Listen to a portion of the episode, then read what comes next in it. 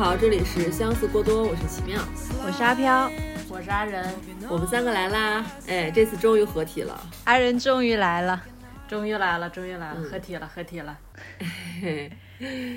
那这期呢，我觉得有必要就是跟大家聊一下，就是先聊一下阿仁的近况吧。就是阿仁在消失的这一段时间里面做了一些很重要的事情，感觉好像是去那个拯救世界了什么的 啊，也没有拯救了你的世界。对，就是从二零二三年刚开始吧，哎，就是从一个人的状态变成了两个人的状态。对，耶！谈恋爱了，谈恋爱了，谈恋爱了。呃，然后阿仁之前说是你是空窗期几年来着？六年了，很不容易，都能上小学了。嗯，怎么就出个国留个学就能找上对象呢？呃，之前对这种事情我也是不太相信的，因为我我就觉得我本身就是一个人待习惯了嘛，然后我本来觉得。哎，找对象这个事儿在我身上很难实现呀，然后，嗯，就没有抱太大期望的。本来都当时都觉得可能再过俩月就要回去了什么的，然后就没太，呃，把这种事儿放在心上。这种事儿，对，嗯哼，那咱们今天就是。呃，主要想聊的一个话题就是成熟恋爱，这个题是阿飘提的，然后就就着这个头儿，然后阿仁可以先讲一下你跟你的女朋友小瑞你们是怎么在一块儿的，就是你觉得你们这段感情是不是那种你期待当中比较理想的那种状态？啊，目前为止我都觉得还挺对的那个感觉。嗯，对，那天看阿飘写那个大纲，然后提到了那个成熟恋爱的时候，我也挺有那种感触的。因为我觉得我一直都很向往这种这种感情，而且我感觉在咱们差不多二十五六岁之后，然后身边的朋友有一些稳定下来的呃关系之后，他们就是无论有没有就是结婚领证啊这种，然后就只要是那种比较稳定的亲密关系，然后就觉得。他们都挺成熟的，都是大人，是 那种感觉。是的，对。然后我就觉得这种这种感情好像，就我很憧憬、很向往，但是我觉得它很难发生在我身上。嗯，但我我感觉我之前的感情生活也不是说特别的不成熟，而是我就是就是有点分裂，就是可能前半截就觉得还好，还算一个比较成熟且。走正轨的一段感情，但是到后面往往都会变得就是像那种小孩打架 那种感觉，嗯，就会导致让我觉得是不是我这个人有什么问题，嗯，就会对于成熟恋爱这种东西就感觉它特别神圣，就离我特别特别远，然后它永远会发生在别人身上，啊，我也是，我也有这种感觉，就是。嗯，总感觉自己每次进入一段感情的时候，感觉像自己像一个呃心智未没有长大的未成年人，然后也特别羡慕像小李啊身边的朋友，就是呃进入一段非常稳定的，已经算是非常长期的一段这样的恋爱关系了，而且相处的模式也是我非常理想的那种状态。嗯，可是我作为你们口中。就是你们看似你们期待的那种 稳定的关系，我的想法可能跟你们不太一样啊。就是我对成熟恋爱这个东西，我觉得它是它是一个假命题。嗯嗯，就是它就是一旦可能呃进入到这个状态里面之后，反过来我是会很羡慕你们那个状态的，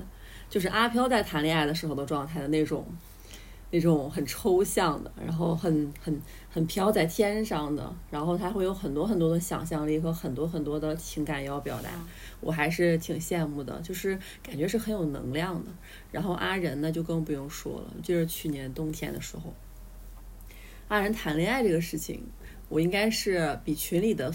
部分朋友要早知道那么个几分钟吧，因为阿仁就是 下班路上，下班路上我那个骑着。共享单车，冬天啊，然后在在北京就很冷，然后然后阿仁就是跟我说他谈恋爱这个事儿了，然后我就跟阿仁说，我说我说你可以先给我发语音，我说我到了之后我就在听，然后我这个手机放在兜里啊，我就这个手机就一直在震，一直在震，啊疯狂的震，然后我等我到红绿灯，我拿出来一看，就可能有十几条那种长达六十秒的语音，然后我就开始听，我感觉我在读一个有声书，还是那种那种高甜系列的。就他会当时讲他跟小瑞刚认识、刚交往那段时间的几个很小的细节，当时特别特别打动我。嗯，对，也然后打动我。就当时阿仁还讲什么，就是他们一块儿去看，是不是看演出啊，还是看烟烟花呀？跨年的时候，看烟花，哎，跨年的时候，对。然后他当时讲那个细节，就是小瑞有什么紧紧的握他一下手，就他那种描述会让我觉得，我好像很久都没有过这种感觉了。嗯嗯，所以会有一点羡慕，然后觉得热恋期真的很好。但是我当时心里还默默想，哼，都是因为刚谈恋爱才会这样子，慢慢就好了。呃，确实确实是有是有那个那部分的原因啦，就但我是觉得，嗯，但我觉得就是小瑞他这个人吧，他就是属于那种比较，呃，怎么说呢？虽然他自己不承认他就是那温柔那挂的啊，但是我我是觉得他是一个他观察很细致，然后也很也很温柔。就刚刚小李讲的那个。就是握手，呃，不是握手，握手显得好像有点正式了。就是就是跨年跨年，呃，他约我去看烟花。在此之前，我们两个已经认识了小半年嘛，就差不多四五个月。然后中间也一直有过，就是嗯约着一块儿出去玩，或者是一直有聊天这样，所以就是还算比较熟了。然后他知道我很社恐，而且其实我本来我不喜欢在一个就是节假日去到一个那么多人的那种就是狂欢的那么一个场合去去庆祝跨年的，就是我比较喜欢的是和几个好朋友一起在家里，然后喝点酒啊，或者看个电影啊什么的这种，就是比较安静的跨一个年。然后但是呢，他当时就是为了就是想把我约出来嘛，嗯，就一定要一定要就是让我去，而且当时他们还是那种买的，就不是从官网买的那个那个那个跨年演出的那个票，因为因为当时已经售罄了，然后然后他是从别的人手里转到的这个票，他还有他的朋友一起来，他是后来他跟我说他是精挑细选的朋友，就是那种就是那种。不会让场面显得很尴尬，然后但是也不是那种过分社牛，会让我觉得有一点有一点招架不住的那种。对，然后然后他的那他的朋友以及他朋友的朋友就都过来了，然后其实也人不太多，但是我就是有那种就是呃，因为是他的朋友，所以我就更会感觉到有压力，然后就是那种就是我怕我表现的哪儿不太好啊，或什么样的，然后但是。我一旦有这个压力以后，我就会表现得更就是呆若木鸡，局促，对，局促，非常局促。然后，然后当时我就是下意识的，他他那他那一帮朋友这样拥上来的时候，我就下意识的往后退了一步。嗯，当时小瑞他就是他就是属于那种就是只要现场有人跟来了以后，他就是那种能跟大家所有人就是打成一片，然后聊天什么的。就他当时也是在跟大家打都打招呼，然后也有那种他刚见面的朋友。就是他也不太熟的朋友，然后他就一边跟大家聊天啊、打招呼啊什么的，然后后面我就感觉他的手就在背后就找我，拉了我一把，然后就是那个意思，就是别慌什么的，就大概这种感觉吧。有我在呢。对对对，反正就是给我这种感觉。反正当时，当时，但我我我也我也没有来及有别的反应，然后我就觉得，哎，就但那个那一幕的印象让我就是特别深刻，但是他自己可能没有觉得说。这种下意识的举动会给我带来多么深的感触？这种对，嗯，对，他也没有想到他下意识的一个行为，让跟你远隔那么那么那么远的朋友 很快就知道了。他这个确实没想到。然后二人在跟我讲完他们的恋爱故事之后。我当时心里想，哎，估计知道阿仁谈恋爱的人还不多呢。然后等我到家的时候，中间也就个十分钟吧。阿仁开始在群里就开始大肆宣扬，群里已经炸开锅了。对，也是胡姐说的。就这种谈恋，嗯，这种谈恋爱，就是那种刚谈恋爱那种热恋期的那种粉色泡泡，就是特别特别的控制不住的那种，很幸福感觉。然后我们也很替阿仁开心。嗯，原来你的缘不在国内，而在国外。啊，是之前是地区找六年呀，就是为了这一天。对对对，是，嗯，嗯，我也觉得可能要为自己找对象拓宽一下自己的国门。那其实今天阿飘想聊这个所谓成熟，就是阿飘想聊所谓这个成熟的恋爱。其实我能听出来，阿飘这个话里话外就是说他想他想谈恋爱，然后想谈一段比较正常的恋爱，然后进入一个就是走一下大家都走过的那个流程。其实我感觉你是这个意思。对，其实就是可能在感情方面，大家都是比较敏感的人，然后也是都是比较沉静的人。然后我今天细数发现，我自己成年之后啊，好像只只喜欢过四个人，就是发现每一段关系我都没有进入一个正常的像这种，嗯，怎么说？这叫怎么说？正常的一个恋爱的进程。嗯，然后每一段给我的感觉，虽然都有非常快乐、非常上头、非常浪漫的片段，但是总结来看，我总觉得非常的别扭。我整个人在那段关系里面，总觉得自己非常别扭，不知道为什么，就是有一种战战兢兢，然后像一个呃未成年少年去恋爱的那种感觉。虽然有未成年少未未成年去去恋爱的那种浪漫、那种冲动、那种虚无缥缈，但是就是好像从来没有过踏踏实实的站在地上。我好像从来没有真正的走进过对方的心里，就是非常期待那段关系是双方是非常直指内心的那种关系。啊，就是阿飘每次、每次的那个恋爱给我的感觉，就是感觉特别像在看电影，就是看一个，就是无论这个剧它是这个电影它是高甜还是高虐，然后反正就是都有，就是可能前期高甜，然后后面就高虐，然后然后然后就是演了大概差不多。半小时到一个小时了以后，然后屏幕一黑，然后就说一个月后，然后结束，然后就然后就是后面就毕业了的那种感觉，就是特别有那种戏剧张力那种感觉。嗯嗯，就还是就不就还是搞纯爱的，真的，我觉得你们搞纯爱的太累了。就有种咋咋呼呼，然后结果就是，呃，好像什么都没有的感觉。嗯，但我可以理解，我可以理解。嗯，那是是能理解，发生在你身上的事情我都可以理解。对，可以理解。你跟前任，你跟前女友就是那个那个，你俩就疯狂辩论的时期，就是吵架，吵的都不是我们正常人的那种架。我在你旁边，我就看着你拿手机，就是就是这个稿都写不完了，然后还那个小作文噼里啪啦，那个微信一屏你一屏他一屏你一屏他一屏，我当时想你俩应该上奇葩说了。对，后面后面我也特别不喜欢这一点。后面我我虽然说一段感情的失败可能是两个人都有问题啊，但是我现在只讲我自己的问题，就是我总结下来，我会觉得自己是不是一个特别没有安全感的人。就是当我进入这段那个亲密关系的时候，我非常的迫切想在对方身上寻找到安全感，然后就不停的患得患失，包括那个小作文也，我觉得是有时候，嗯，我有两种非常极端的状态，一种是呃不表达，一种是过分表达，然后小作文就等于是过分表达了，然后那种表达都完全表达不在点上。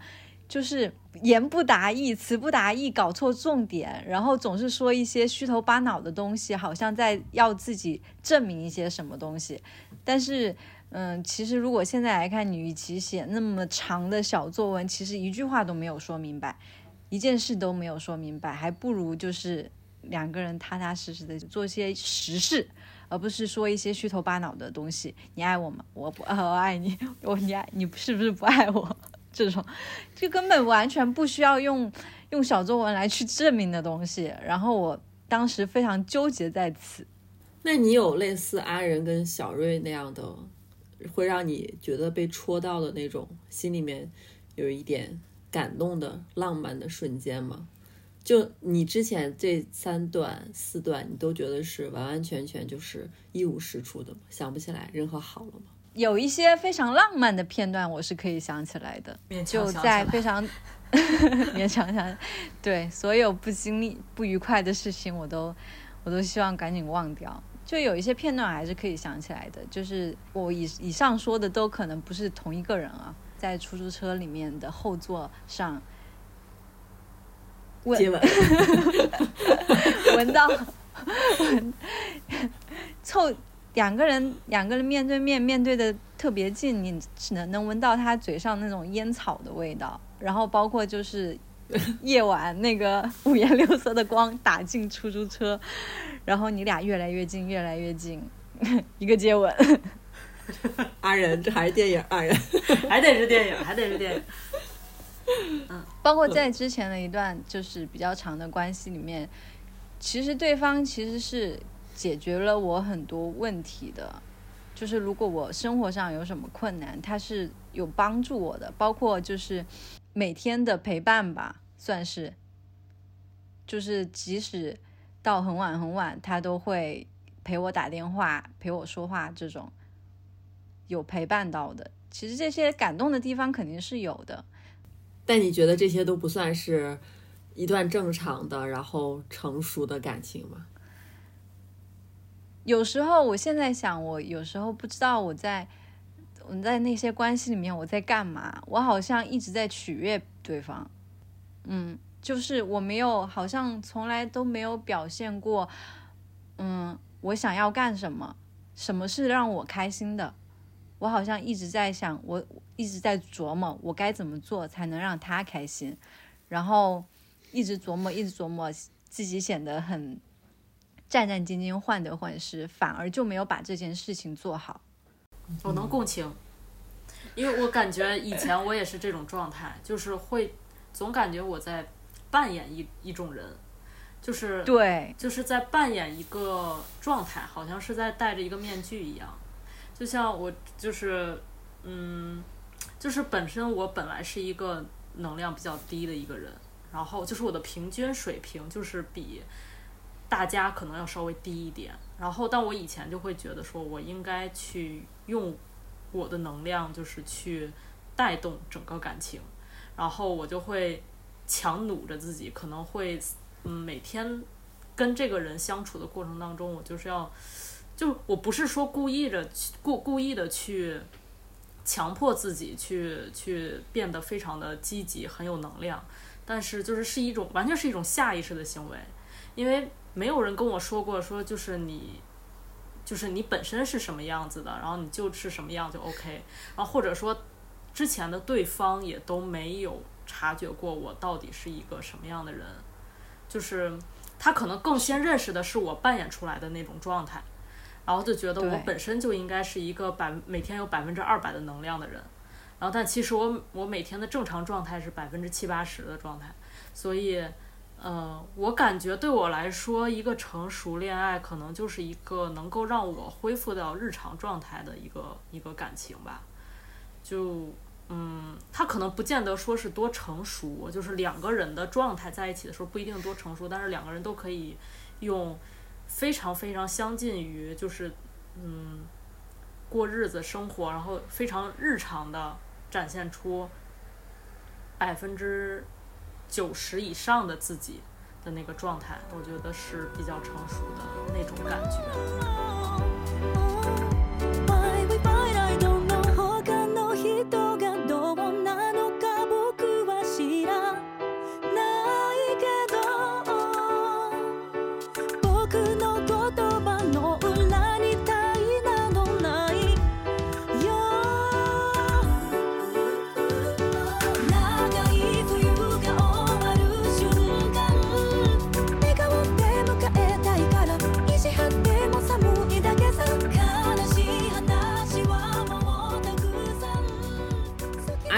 大纲里面说你和小瑞认识，感觉跟其他的经历都不太一样。对，这个当时你，嗯，这个是具体咋回事儿？呃，对，就是说到这个，我就觉得得提到最最开始吧，就前几年在国内，就是从我六年空窗期的开始，然后对，然后 那那段时间不是大家就一直就是要不然就是玩玩软件呀，然后或者是通过各种渠道去认识新的人嘛。因为平时咱们的圈子都已经很固定了，然后去认识新的人，但是当时就是会给人一种感觉，就是就好像大家践行的都是一一套模式，就感觉好像是你刚认识这个人了以后，嗯，他会有一些什么特点，一些闪光点能够吸引到你，然后这时候你就 crush 了嘛。然后当你这个 crush 肯定不会维持很久，如果在这个 crush 的这个期间内，如果你没有跟他的感情更更升温、更上一层的话，就觉得好像这事儿就凉了，然后这个人就 pass 掉了。就我就发现，好像我之前经历过的很多这种，无论是 date 过的人，还是嗯后来有在一起的人，就是前期暧昧的这段时间，都是那种你就要琢磨他，然后你要从他的只言片语里面去解读这个人，他到底是什么意思，然后嗯，就是那种所有所有的话都不能放在台面上讲的那种。然后，但是小瑞是恰恰相反的。就他不是说他不了解这一套，他知道这一套，但是他就是他不会把这些东西，就是你拐弯抹角的一些表示，然后他把他不会把这个当做暗示，他就会觉得那你就是推开我了 的这种感觉，就是他跟咱们的很多很多在这方面的定义是相反的。但一开始我不知道，就是其实我在刚认识他的时候，我是对他有 crush 的。但是因为我感觉我一直在疯狂的表示了以后，然后就是那边就是石沉大海，然后他他那边就是没有什么太多的相应的回应，然后我就会觉得那他应该就是对我没意没意思。但是到后面就是后来我们俩在一起了以后又盘了一下，往前复盘，发现他后来就是他觉得他有喜欢我了以后，他做了很多就是他认为是在嗯。就向我表表示示好的的一些一些举动，但在我看来，就是我完全没有 get 到，就是我会觉得他就是一个出于朋友、出于姐妹的一个在约我啊什么的，呃，但其实，但是其实可能可能有一部分也是因为当时我们两个人的对彼此的感觉是岔开的，就是我我后来下头了，我觉得我们还是就当姐妹吧，然后但那段时间他开始慢慢有一点点上头，然后就我们两个完全是错开的。他有一次特别特别的在意，有一点就是他有有一次他来伦敦玩儿，然后找我喝酒，呃，然后我们俩聊天儿。他之前很少很少会主动提起他的个人感情或者任何跟感情相关的话题，但在我的认知里头，我就觉得，假如我想要一个人了解我、亲近我，我想要亲近一个人，我发出的信号就是会去跟他聊一些我跟感情相关的话题。但是他不会聊，他会觉得这种事情就是非常的个人，非常隐私。然后他可能会确定了这个人确实是他的，跟他关系很近很近的人，他才会聊。嗯，包括最开始我刚认识他的时候，我有。就是，我就想努力的去开启这个跟这个相关的话题，然后我就发现他会面色尴尬，就是，就是有一点有稍微有一点点回避，然后所以我当时我就觉得，那他不想跟我聊这个问题，说明他对我没有意思。对我忘了前面有聊什么了，反正他突然就问到我关于就是说你，那你对你的理想型有没有什么，呃，有什么要求？因为其实我对我的理想型其实还是挺模糊的，我没有什么一定要。一定要的一些硬硬标准，然后我就随便随口说了一下，然后我就说那个啊，就三岁以内吧，就是啊，小小瑞其实比我小，比我小六岁，然后当时他就觉得完了，三岁以内，然后对，然后他就说完了，就是他心想完了，而且当时我们两个是知道彼此的年纪差的，对，然后他就觉得那就是就是拒绝掉他了，但当时我都不记得，就后来第二天我都不记得。我当时有说这个话了，就是我非常的随口一提。他回去，反正他还跟他的朋友打电话在聊这个事儿。他的朋友也说，也劝他说算了吧，要不，对，就是这种。还好你俩没阴差阳错的错开。对，就 可是对方在在聊天的时候问你的理想型，这不是一个很强烈的对你有意思的信号吗？普通人为啥会问这个呢？嗯，也有聊啊，就是我觉得朋友之间也有可能会聊到啊。不会，我不管阿飘喜欢什么，就是就是，我也我也从来没有问过小李他的理想型是什么，可能阿仁是不是在这方面有点迟钝呢？嗯，有可能吧。他跨年的时候，他在呃伦敦租的 Airbnb 离我家贼近，他一开始不知道，他不知道我家住哪儿，他是告诉我，他说他他住那块儿了以后，我一看地图，发现离我家走路就十分钟。后来晚上我跟他聊到这个事儿了以后，然后他那天晚上就回我回的特别慢，然后我就想说为啥呀？结果过了过了一会儿，他就说那那个就是我我一开始我就问他说那你有喜欢的人吗什么的？因为我就感觉过了一一从下午开始一直到晚上嘛，就是一直都是在一个很暧昧的气氛里，但是他什么都不说。我就有点着急，然后我就我就想就想给他打打打字发消息，我说那你有没有喜欢的人？就是我想从一个就是比较缓和的话题入手。他就说有呀，我就说那是，但我还没来得及就是再接下一句，他说那你要下楼吗？就他就已经到我家楼下了，就这种这种对，哇哦，就好甜哦，就必须必须要面对面把话说清楚的那种，狠狠的磕到了，嗯。所以就是这个晚上确定的恋爱关系，对，就都没睡，俩人都一直聊到第二天天亮。就那那 哇哦，嗯，而且我会就是我会觉得像你们这种在国外一起留学的，呃，搞对象的，你们的关系可能会更紧密。就是尽管是在异地，但是就是国外你只有他，他只有你，就那种感觉，就有点同甘共苦，同时又在经历一些丰富的生活和学习。那。就我在这听你们两个聊过往的感情，包括现在的感情，我有一个很明显的感受是，确实女孩子跟女孩子谈恋爱啊，比这个女孩子和正常的就是顺性别谈那个男的，就是 听起来你们的你们的这个表达是丰富多了的，你们两个加在一起那就是小胡的几万倍，你知道吗？几万倍。确实确实，拉拉的感情嘛，那就是爱恨情仇的小，嗯。真的还挺丰富的，可能小瑞往阿仁心里面投一个小石子儿，那呢还会泛起一些涟漪。那我往小胡头上砸一块大石头呢，小胡都不觉得疼，你知道吗？是因为因为我跟我我之前也跟男生谈过恋爱，就男跟男生谈恋爱和跟女生谈恋爱就完全不一样两回事儿。就是跟女生谈恋爱，她的感觉会更多更丰富。然后双方也都更敏感、更沉静。跟男生谈恋爱就跟跟一个木头谈恋爱一样，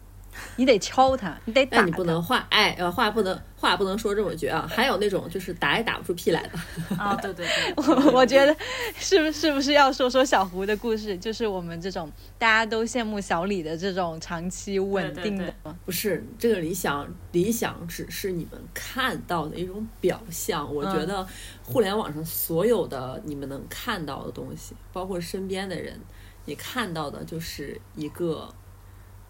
一个一个一个，可能就是一个展示出来的一个两个人还在一块儿，哎，好像时间抬的还挺长，好像将近三年了。那其他都是那是水水平面下面的东西，那都是非常拿不出手的。我只能这么说，因为我我在我我之前是比较羡慕情绪稳定的关系，嗯嗯，就是非常笃信网上传递给我的，你要谈一个情绪稳定的恋人。它可以帮助你变得更好，然后我就遇到小胡了。哎，小胡这个情绪的不是一般的稳定，他是太稳定了，他稳定到让我开始对我自己产生了一些质疑。我过去交往其他男生也好，跟其他网友男网友 date 也好，我从来不会为我的情绪或者为我的言行有任何的羞耻。我都是觉得那个人挺，那个人就那么回事儿吧，反正男的大差不差。我只顾着表达我自己，宣泄我自己，我管我说哪句话会伤害到你吗？我是不管不顾的。嗯，但是在小胡这边，就由于他太稳定了，他太稳定，他太正常了，然后让我觉得真是。就是不能说他他会引导我变得更好，他像一个镜子，照出了我难堪的一面，就是让我看清楚我自己，哎，原来是如此的丑陋。嗯，小胡就是不是很会表达感情，对他最喜欢的电视剧是父母爱情，就是郭涛老师和梅婷老师。小瑞也喜欢，他还带着我又看了一遍。难以置信，两个完全不一样的人，喜好一样，完完全不一样。对，而且小胡还曾经给我讲了一个，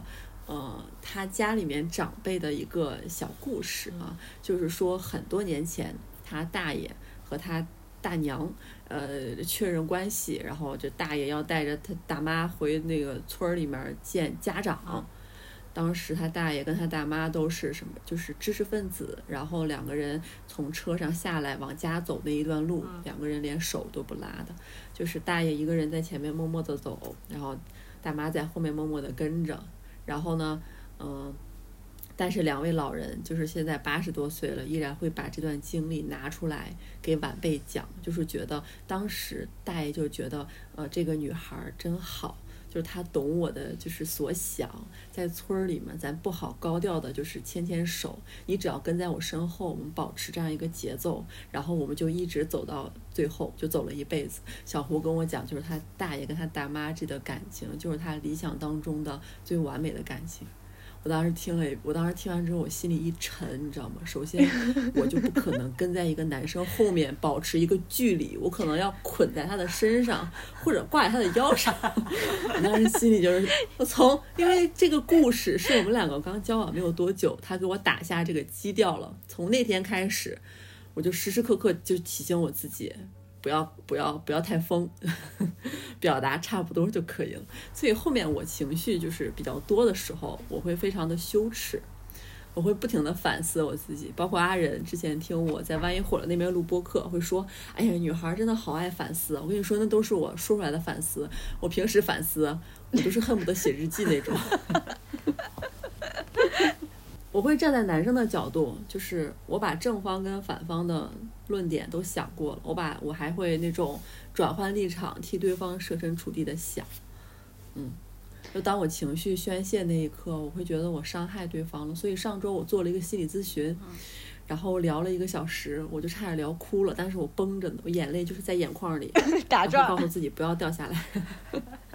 不要掉下来。而且我我非常明显的感觉到，我在讲了我跟男朋友就是相处的一些情绪问题的时候，我感觉心理咨询师在屏幕对面，他眼神，他的小小的眼睛里充满了很大的疑惑。他疑惑什么呢？就我觉得他，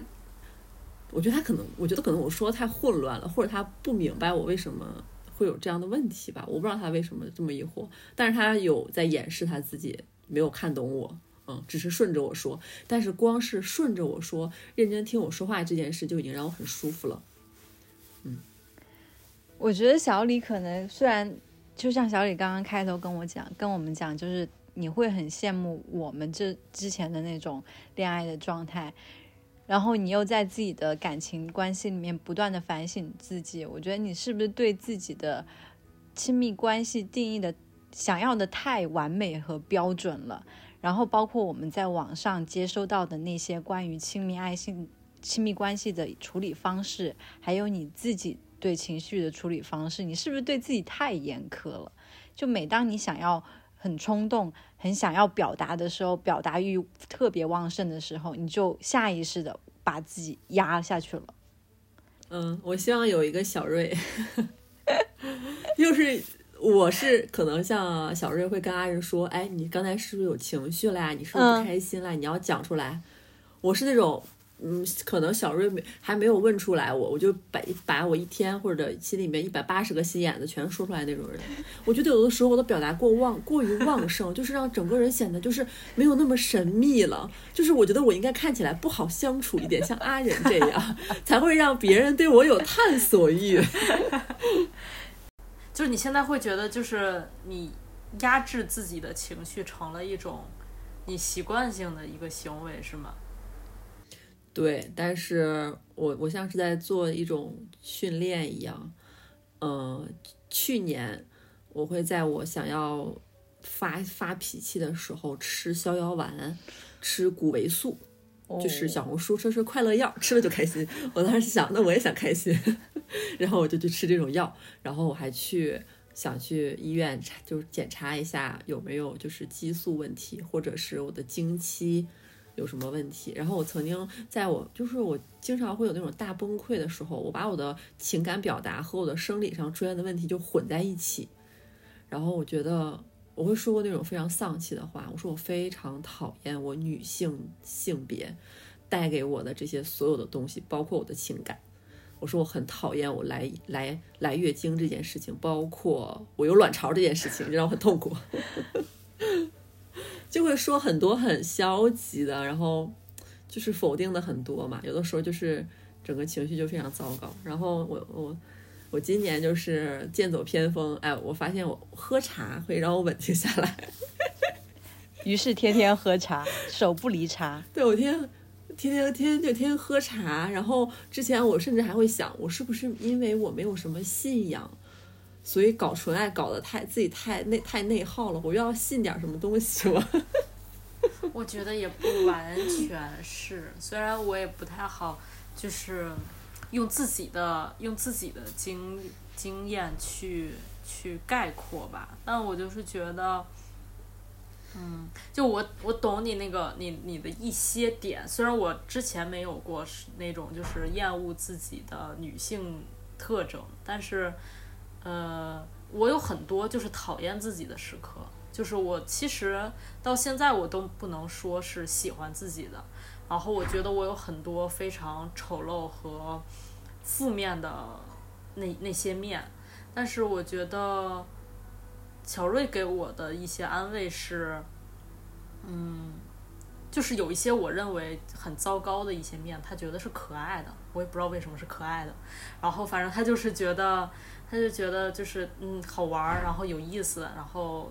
他也知道那个东西，这这些情绪会给我造成一些压力和痛苦，他也会去想办法帮我去舒缓。这些东西，但是他不会觉得这个东西它是负面，因为它是负面的，所以有影响到我们之间的感情，对，然后所以我就觉得，嗯，因为我之前不知道，就是小李对于。这么旺盛的表达欲的这种处理方式是 就是生压，对，然后对我我以为我以为小胡和你的相处模式是一种就是一动一静，然后它可以像一个黑洞一样，像一个海绵一样吸收掉你的很多个表达欲，然后你可以放肆的去表达自己，就是我以为是一个这样非常互补的一个关系，但是因为你。会觉得你会在意他的感受，以及他期待的那个完美爱情是什么样的，然后你会去，你会去规避自己，训练自己，然后所以我就觉得有一点，可能对我来讲吧，我会觉得有一点点不舒适。如果换做我的话，我可能没法儿绷这么长时间，对，我会觉得有点难受。你。我的羞耻来源于不是绷住，是没绷住。那哎，那我有一个 是，那我有一个问题，就是就算没绷住又怎么样？你这种羞耻感是你觉得那样的你自己接受不了，你自己首先接受不了那样的自己，然后你又羞于把那样的自己在小红面前展示出来。嗯，我觉得是展示过太多了。我觉得这个东西有点有有点多了，你知道吗？就是我一直觉得，嗯，过犹不及是比较好的。但是我有点冒样的，你懂那种感觉吗？我懂。就是我想往我想往回搂一搂。我不是特别希望我所有的面儿都展示给亲密关系里面另外一个人。我感觉我可能就像阿仁说的，我也不可能。我比较具体的说，偶尔我会在情绪不好的时候说讨厌我的身体特征，但实际上我应该是不喜欢自己，跟阿仁的那个表达是很像的。就是我会就是对自己厌烦到连一个头发丝儿都很烦，就是对自己哪哪都不满意，对自己在情感里面的状态也不满意。我觉得我不完美，就这个东西。呃，尽管大家都说我们不要这样对自己有这种道德或者是什么样的束缚，但我我可能确实我三十岁了，我还是做不到能放下对我自己的这个一些偏见，就是觉得自己太不完美了。哎哎，那小胡在你这个问题上，他有就是付出一些他他的一些行动吗？来帮你解决你的这个问题？有。我我跟小胡其实像阿仁可能觉得我俩一动一静啊，确实一动一静。但是我经常会，呃，对他进行一些命令式的要求，比如我非常喜欢进行一些肢体接触，或者我嗯要我要求他做什么事情的时候，他都会去做。然后他都会，比如说我，嗯，小胡是一个，他从小不不是在自己家里成长起来，他是在亲戚家里寄宿长大的。他从小就非常的独立，他不缺，他不，他他他不像我这样子，感觉必须要通过外界或者是感情，然后嗯才会舒服一点。他是一个人待着可能会更舒适，然后两个人待着他只想是开心，他不是说我我我原本嗯有一地方什么空了，然后你进来之后我就满了，他是本来他就是一个圆。它本来就是一个圆形，它跟我组，它跟我在一块儿是要变成一个立体的东西，但我还是在一个平面上找东西把我自己填补的状态，它就可能有点塞塞不进来，这听着怎么那么怪？然后呢，然后他就会，我就是在训练他，我在训练他，但有的时候我觉得我自己太吹毛求疵了，对，比如我可能这个这个这个这个点，我也在那个我自己那边的播客也。也讲了，也是我这周聊的，就是我们最近最近一次，就是他他他他点燃我的一个小爆点啊，就是我早上洗完澡站在镜子面前照镜子的时候，他路过我，非常非常用那种家人般、亲人般、爸妈般的语气说了一句：“盆骨前倾了，收一收。”就这一句话，我当时就炸了。我说我三十岁了，我不能盆骨前倾吗？我说我盆骨前倾怎么了呢？就诸如此类的，我的这些。下意识就是要就是发脾气，或者有想到什么我立刻说出来。小胡不是这样子的性格，他如果不开心，就他从来没有过不开心，他从来没有跟我主动发过脾气。他的不开心都是由于我先就是我先扔了一块炮仗，然后他后面跟着炸了，就是大概是这个状态。所以我的羞耻来源于，我会经常反思，如果没有我，他是不是会会正常的生活？为什么我跟他在一起之后，他我是说去年之前啊。为什么有我加入之后，感觉他的生活会变得更加的不可控呢？我的羞耻是在于我扰乱了一个人的生活。嗯，阿飘听着就感觉噼里啪啦的。阿飘要写小作文。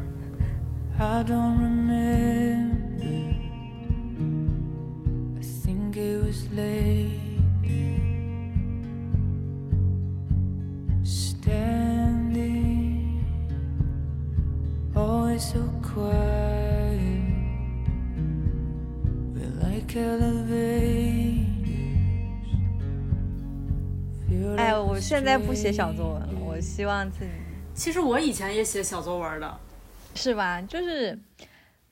感觉你得就是疯狂的要输出一些，不管是我我要证明我真的很爱你，我是怎么爱你的，这是我爱你的证据，疯狂的去写小作文。但是我发现，就是其实真的没有必要，就是这种过过分的过分的表达，还不如还不如小瑞的那个，在阿仁身后拉一拉他的手，在阿仁非常局促不安的时候，有一只手拉住你的那种感觉。嗯嗯，我也觉得，嗯，就是我觉得小瑞其实感觉会。会让我觉得他在照顾，他是一个照顾者的角色，就他会体察到别人的情绪，这样的人会让我也非常有安全感。对他确实在和朋友相处中也是，他一直都是那种在照顾别人的状态，但他并不是那种他觉得这是在消耗他的一个状态，他是一个非常自然而然流露出来的一个一个状态。我觉得可能因为他不是。他不是独生子女家庭，他他还有一个姐姐，然后虽然说好像好像就是如果是家里最小的那个，可能可能应该受的照顾更多，但其实我觉得反映到他身上的影响是能让他更加的去理解各种各样的人的性格，我觉得是这种这种影响吧，啊。然后我之前也问过他，我说你你之前有喜欢写小作文这种行为吗？然后他说以前很很就比较年轻，就可能就是十八九岁那会儿可能写过吧，现在就很少很少写了。现在觉得，对，现在觉得啥都不如就直接当面说，而且就他也他也没那个耐心，就是写了。我觉得可能当时就是疯狂的一个过分的表达，然后又词不达意的那种小作文，是我觉得是我在 push 对方，嗯，希望对方以我爱他的方式来爱我，就是然后这种感觉就会就会让人很窒息。然后这也是能会归为就是我和阿仁在大纲里同时都提到的一个点，就是我们都是一个不会表达爱的人。这还不会表达呢？我没有人比我们更会表达了吧？我觉得就是表达不到点上，就是胡说乱坠，然后就是完完全就是摸不到别人的心根，就是命门，完全就没有摸到。在表达之前啊，在表达之前，我们可能就是需要先接收到对面的人的那个爱的讯号，就是我们先看清楚他爱你的方式是怎么样的。因为有的时候我们特别先入为主的感觉，他没有用我爱他的方式或者同样的方式对待我，他是不是没有我爱他那么爱我？然后让自己陷入一些，嗯，自己纠结，然后胡乱猜测，然后写小作文，就是进行一些轰炸。嗯，我觉得。我记得我我我前一段时间跟小胡的一对儿一个朋友一起吃饭啊，那个男生他离婚了，然后我跟他还还有他这个前妻，我们都是见过的。然后当时这个男生他就是我们在居酒屋的时候，他喝了一点酒，他说他跟他前妻分开最大最大的原因，就最根本的原因，每次吵架都有一个永恒的话题，就是他前妻说他感觉前妻感觉他不。他不喜欢他，就感觉这个男人不不爱他，嗯，我当时就是问他，我说那你爱吗？他说当然也是爱的，不爱为什么会结婚呢？但是我跟他说我爱他，他也不信我爱他，就两个人就结婚可能几年，就是疯狂的争吵，然后辱骂对方的症结都是在这个女生感受不到这个男生爱她，所以就是表达爱，我觉得可能是嗯一个技巧，真正的对。刚好真的是，首先人要是对的，人不对怎么表达都不太对。然后表达的方式，我觉得可能也也得合适吧。唉，就是然后我刚刚不是说，就是我们都不是一个表达爱的，我觉得是是不是跟自己的家庭有关？因为最近我其实也有在想这件事情。然后嗯，我想到其实我跟我爸妈成年之后几乎没有。没有过那种非常交心的那种沟通，就比如说他会问我最近会有什么让你很快乐的事情，你遇到什么困难了，你很焦虑吗？你在焦虑什么？你因什么而难过？好像从来都没有聊过这些事情，所以有时我经常跟别人讲，我爸我爸妈是在这个世界上是最最熟悉的陌生人，他们。跟我有血缘关系，但是他们还不如就是在座的两位了解我。嗯，然后我觉得是不是我在这种成长模式下，就会变得，当我进入一个亲密关系的时候，我也我也没有以合适的方式去爱那个人。他们可能，哦，他们觉得可能觉得，哦，我知道你很爱我，但是你这个爱就是没有办法触达到我的内心。然后他有的感感最大的感受就只是我只是很感动，很感动，很感激，很感谢你爱我。包括就是有时候，嗯，当我跟我爸妈闹矛盾的时候，我现在转换角色来想，是不是我爱的人那个人，他对我对我对他的爱的感觉，是不是我对我父母的爱有着相同的地方？其实是有的，嗯。我也是这样。我上周做做咨询的时候，那个老师也是这么跟我讲的。他就是一直在问我跟我妈妈的关系。我当时也讲了很多，就是我当时会下意识的跟他讲很多。对，就确实跟原生家庭的家庭关系有很大的一个就是牵扯。嗯，对，确实。我在上一段的时候，当时就是因为因为对方家庭发生了一些事情，然后导致我那段时间我也特别的纠结于我跟我。尤其是我妈妈，就是我跟我妈的一些关系，因为那会儿我跟我妈关系还就是挺冰点的，不是说我们俩吵架什么的，就是不就是没有交流，没有就是零交流。然后我，但是我是从那会儿开始慢慢慢慢的，好像有一些转变，但其实转变并不多。完了，我觉得就是这两年，可能也有一部分原因是我出来了，出来留学这段时间，然后呃。物理距离上拉开了，然后会有一种，就反而我更能更好的和他相处，就是我会更愿意跟他多说点话，然后再加上最近这一两年，就是对于就是各种就是女性方面的东西的一些意识的学习啊什么的这种一些觉醒，然后我就觉得我从很多个角度，我可以更理解我妈妈的。行为和想法，就就算不理解，我也可以尊重。就我以前就是属于那种，就是点火就炸的那种，那种就在家里的性格是那样的。然后，所以我就现在就觉得，我逐渐开始开始理解他的这些感受了以后，我觉得我我们两个人之间的关系缓和了以后，其实某种程度上是在对对于我自己的亲密关系是有帮助的，就是。嗯，怎么讲？就是之前我会一直总觉得心里有个石头，就是我觉得我跟我妈关系一直很不好。然后，但是我我觉得我的身边的朋友，或者是我以前我以前的前女友，他们的家庭关系都很好。然后我就觉得总有一种我在这方面我没法共情。还有一部分原因，我之前就是自己思考得出来的结论，就是可能。如果我跟我我我妈妈的关系真的是彻底是零零交流的那么一个状态的时候，我会把我的对象当做一根救命稻草，他是我就是这个世界上会让我觉得是非常非常亲密的一个关系，然后我会把我所有的本来应该分摊给家人和对象的这种情绪全部都堆在他一个人身上，然后其实他他那边是承受不了的。而且有的时候，这种这种情绪它是有点扭曲的，因为本身它的性质是不一样的，对。然后我现在觉得，我慢慢慢慢的跟我妈妈的关系缓解了以后，我觉得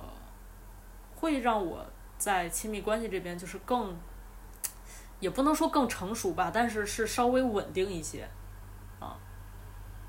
就这种感觉。对我，我很能懂阿仁那种，就是跟。跟家人的关系没有那么亲密，然后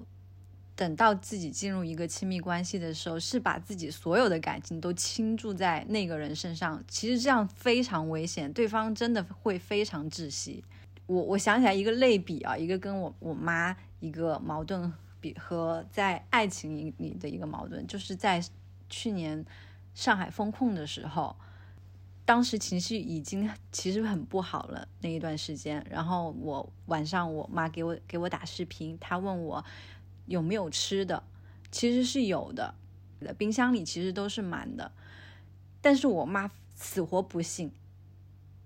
她觉得我会饿死，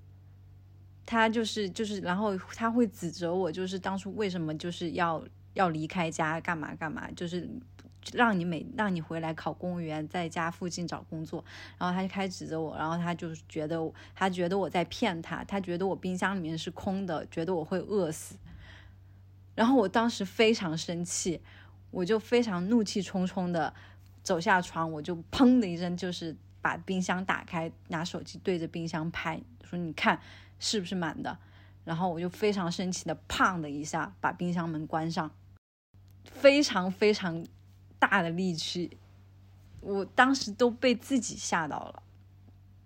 然后我觉得，他当他不觉得我会饿死的时候，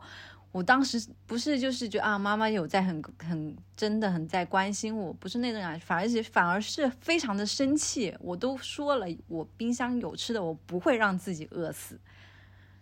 非常非常生气，那是我可能这几年来脾气最大的一个瞬间。然后包括就是，嗯，然后就是当在谈恋爱的时候，可能对方，对方可能就是他可能没有不开心，但是我可能感觉到了他就是有一些低能量的下降，但是我就是觉得他可能不开心，然后我就会像角色转换，我就觉得我像我妈一样。我就觉得你不开心，你是不是干嘛？我一定要刨根问底问出来，你到底哪儿不开心？我要让你开心，然后我要我要怎么样？怎我会怎么怎么样 让你去开心？然后我就要想，天哪！我就觉得我活成了我妈的样子，我就觉得好吓人，非常让人窒息，你知道吗？嗯，我就自己在反思我这个点，真的是觉得自己很可怕。你跟小瑞学一下。就是我我也有过，就是前几年我会觉得我有我在亲密关系中的一些行为是复刻了我妈对我的那种行为，就是那种是的，让人让人会觉得有点窒息。后来我是最后都分开了以后，然后整个人已经完全从这段关系里面抽离出来了以后，然后再回想的时候，会觉得我天呐，我好我好就是有的时候会觉得我的一些行为会有点执念，就是会觉得这个人有一点、呃容易给对方一些压力，对。因为有的时候我会，因为我之前会非常执着，就是非常执念，像阿仁那样，就是，嗯，他对我的好跟他对我爱的表达方式，我下意识就忽略掉了。我偏偏要找那种，哎，你为什么不像别的男生这样跟我这样说话啊？你，那你为什么不怎么怎么样？然后小胡有的时候大部分是像那个何道英一样回我一个沉默，然后后面他就会说，后面他就会说，那我对你怎么怎么样，或者就是我那个这吃的，然后你说吃什么就吃，你说干嘛就干，然后我滑雪回来那么累，然后那么远，然后我还是开车过来找你接你，你生气了，我半夜两三点就过来找你，这些事情你为什么都不记得？你为什么就一定要说那些我做不好的地方揪着说呢？他说这话那一瞬间，就让我想到。我可能去年下班在路上给我妈打电话，然后跟她复盘青春期她对我有多不好。我妈当时说：“你就只记得这些，你就只记得这些，然后其他我对你的好就全都不记得吗？”然后我当时想，哎，怎么两个人说的一模一样？怎么小胡成了你妈的那个角色？就是在在同时对你的时候，他们展现出了相同的一种状态。而且他们就是说的话也很像，他们站的阵营也特别的类似，然后他们对很多事情的看法几乎是一个复刻。但是我每次跟小胡说，我说你不要跟我不要说话这么像我妈的时候，小胡也很也很无奈，说你这样讲就好像我跟你妈都是那种很不好的形象一样。我说也没有吧，我说只是就真的我妈跟小胡是目前为止我这辈子跟我最亲密最亲密的人，我爸都排不上。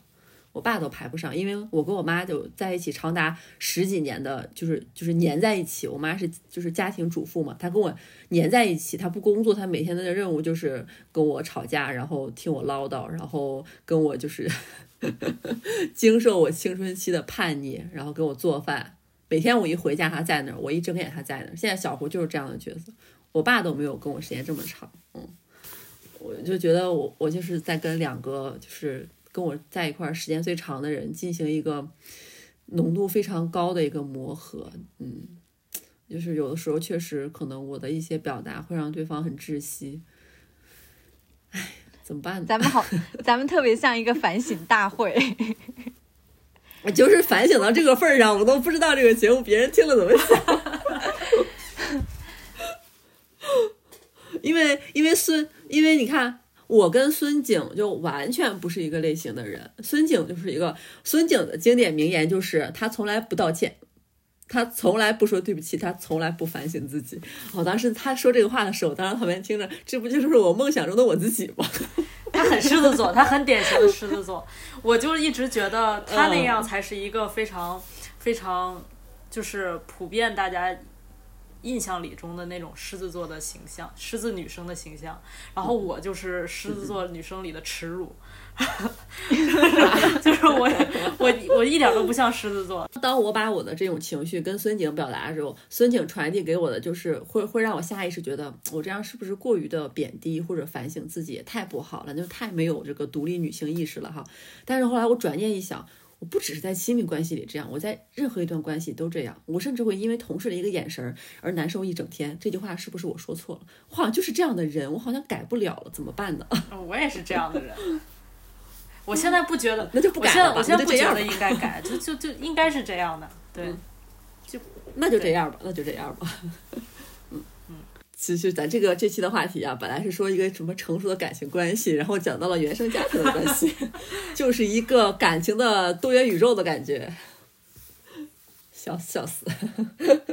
反正就是所谓的成熟的感情，我觉得我哪怕就是恋爱谈三年，也是一个不断学习的过程中了，就是学无止境，就还是在学着好好。爱一个人。我觉得我也是今年三过了三十岁生日之后，我觉得我的一个状态有一个很大的转变，就是，嗯、我感觉我比去年更享受跟小侯这段关系，就是我又发现有一些很多新的点，一些让我又重新有一种，嗯。感觉这个人跟我之间还有更多更多的可能性就被打开了的感觉。我之前就是我在我很糟糕的状态的时候，我会比较沉浸于我自己的感受，但是今年我就试着了了解小胡他的情绪或者他更需要什么。我觉得那每一年都是一个新篇章，就是只要有感情在，就是生活就是会非常美好。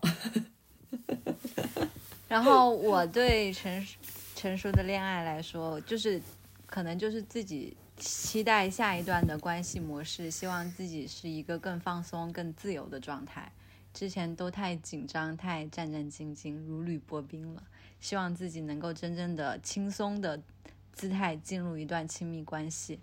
是摆脱一段电影式爱情，然后进入到生活中。对，就希望不要太多戏剧化的剧情了，就是咱来个生活片，不不搞那些文艺的了。